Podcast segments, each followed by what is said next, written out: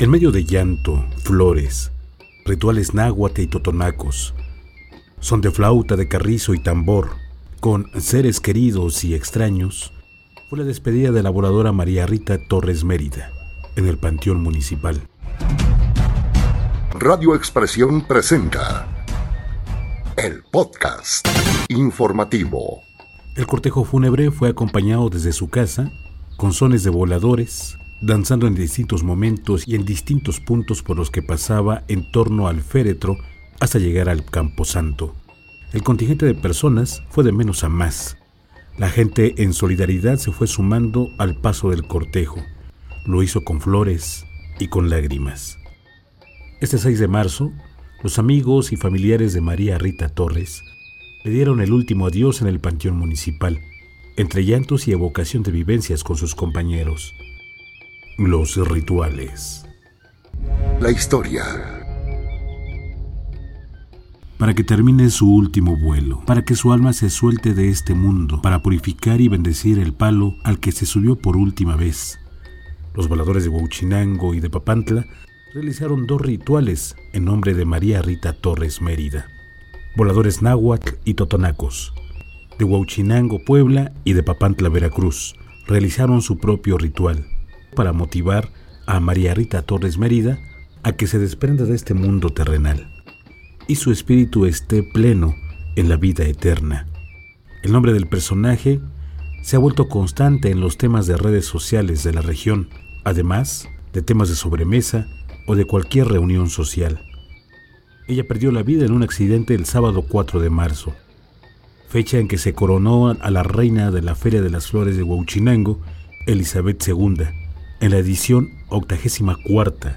María Rita Torres Mérida cayó de una altura de alrededor de 20 metros al momento en que ascendía para llegar al Tecomate. El ritual que según datos del Instituto Nacional de Antropología e Historia es una práctica que data de al menos 1500 años atrás. A María Rita Torres Mérida la trajo esta práctica ancestral desde los nueve años de edad y logró acumular 10 años de experiencia. Se inició con el grupo de voladores del profesor Bulmaro Maldonado González, integrante del grupo Hermanos Águila de Huachinango. Más tarde, se separó y formó su propio grupo, con algunos familiares y otras personas allegadas a ella. Otro de los grupos de voladores en los que participó fue el de Guerreros del Sol, de la Junta Auxiliar de Coahuila, también de Huachinango. De manera habitual, el grupo de voladores de María Rita volaban en el pueblo del Tejocotal y de Tepepan, en el estado de Hidalgo, además de Tlacuilotepec, Puebla. Tras su muerte, la tradición indica que se debe de hacer un ritual al pie del palo volador, por lo que el grupo de voladores de Huachinango, Náhuatl, ofrendó y danzó para motivar y acompañar su partida. El ritual fue a los cuatro puntos cardinales y a la vez a los cuatro elementos naturales, agua, tierra, fuego y aire. Bulmaro Maldonado compartió que la práctica es para ayudar a su compañera a que suelte este mundo y ayudarle a que termine de volar, a que cierre el ciclo porque en vida se quedó en el camino. Es una práctica en la que el acto de purificación del palo es inherente. Ritual Totonaco. A Huachinango llegó un grupo de voladores de Papantla, Veracruz, quienes en solidaridad acudieron para hacer un respectivo ritual. A diferencia del que practican los nahuas, este se torna más cristianizado. Los voladores totonacos danzaron al dios de la danza, representado por una máscara de madera, y también ofrecieron su ritual a San Miguel Arcángel, el santo que protege a los seres de la tierra. Se cree que en este ritual se ayuda a María Rita a irse en paz de este mundo y a la vez se bendice el palo volador. Origen del ritual de voladores.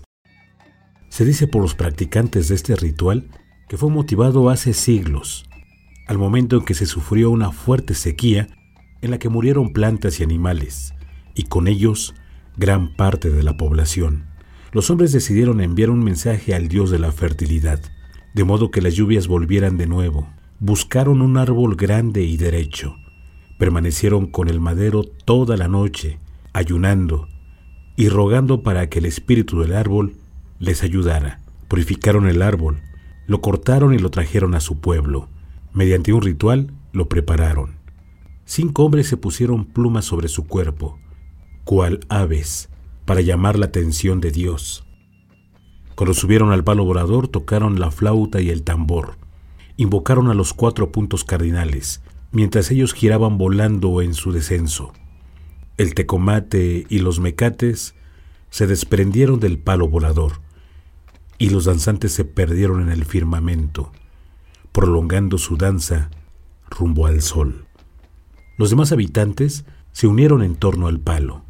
Un hombre propuso derribarlo, pues se creía que los hombres nunca volverían.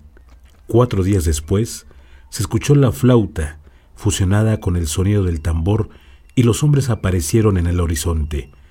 Pero al ver que ya no había lugar donde sujetarse, pues el palo había sido derribado, continuaron danzando a través del cielo para no descender jamás. Radio Expresión, Heriberto Hernández.